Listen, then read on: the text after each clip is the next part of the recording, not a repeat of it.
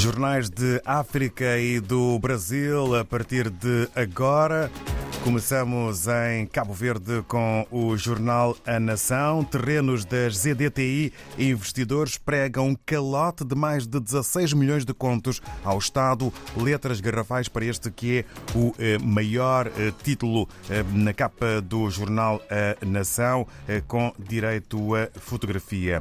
No âmbito da economia, 13,5% do orçamento de Estado são perdidos em furto e fraude de energia é eh, mais um eh, assunto a fazer manchete na capa do jornal A Nação. Quanto ao jornal de Angola, apoio à produção nacional resulta no título Agricultura lidera créditos do Prodese com mais de 1.500 projetos aprovados. Destaque fotográfico para o presidente João Lourenço em conversa ao telefone com o homólogo brasileiro, concretização dos compromissos assumidos em Brasília.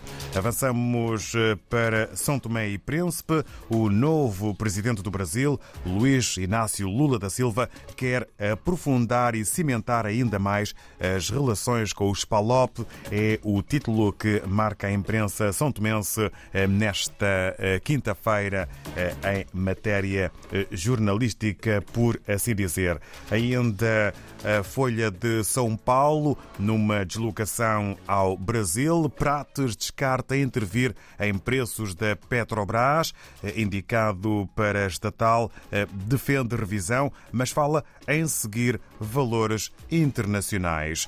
É um dos eh, temas que faz parte da capa do jornal Folha de São Paulo, que apresenta de resto uma grande fotografia. Moradores do Jardim Pantanal convivem com alagamentos, adaptam rotina e cobram sistema de drenagem.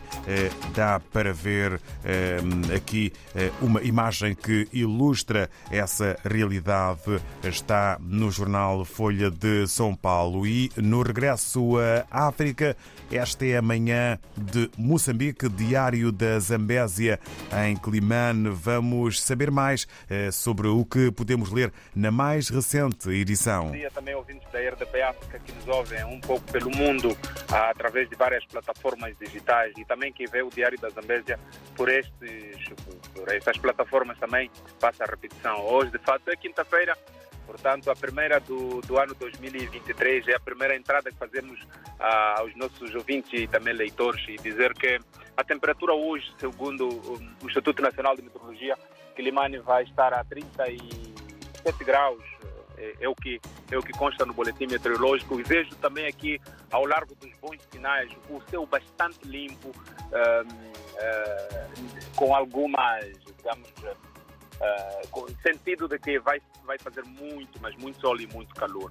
Mas não é do calor que vamos falar, vamos falar sim de uma situação que eh, está a tirar sono a muitas pessoas. É que ah, um empreiteiro que foi encarregue nas obras de reabilitação da estrada Climane, ah, na Macura, numa extensão de 75 km, portanto, uma empreitada de origem chinesa, está a pedir prorrogação. Já tinha os 10 anos para reabilitar e depois fazer a manutenção. Agora pede mais um.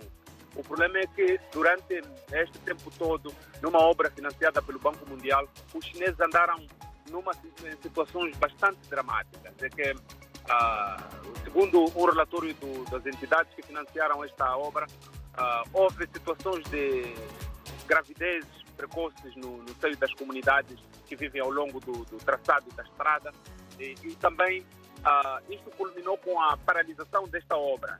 E passou o tempo, o Banco Mundial levantou as sanções através de uma negociação com o governo moçambicano. Hoje, a firma chinesa está pedindo mais um ano. Mas, entretanto, o delegado da Administração Nacional de Estradas na Zambésia, quando entrevistado pelo Diário da Zambésia, diz que este ok ainda não foi autorizado, porque Ramiro Rodias diz que é preciso estudar todas as possibilidades para compreender por que mais um ano. E o Diário da Zambésia titula hoje que este é um negócio da China. É uma notícia a ver nas, no, no, nas páginas interiores desta, desta edição hoje também é possível ver aqui a questão do, da ponte de Nhangome. É que atravessar a ponte de Nhangome que liga a zona, digamos, a zona urbana e a zona periférica da cidade de Climane voltou a ser problema. O Conselho Autárquico de Climane havia encontrado soluções locais, mas isto parece que não está a dar efeito. É que uh, é um rio que tem problemas sérios de, de, de, de erosão e a cada ano a, a, a, as infraestruturas que são construídas vão desabando. É preciso frisar que tinha sido erguida uma infraestrutura por parte da Administração Nacional de Estradas, mas eh, houve, por questões políticas, essa infraestrutura nunca foi entregue ao Conselho Autárquico de Climane, portanto, que é a gestora da, da zona urbana. E hoje a situação voltou a ser dramática. Lá mais a norte, eh, na cidade de Gurua, ou seja, no distrito de Gurua, há notícias não boas. Quatro pessoas da mesma família morreram no rio, ao largo do, da zona do Lioma.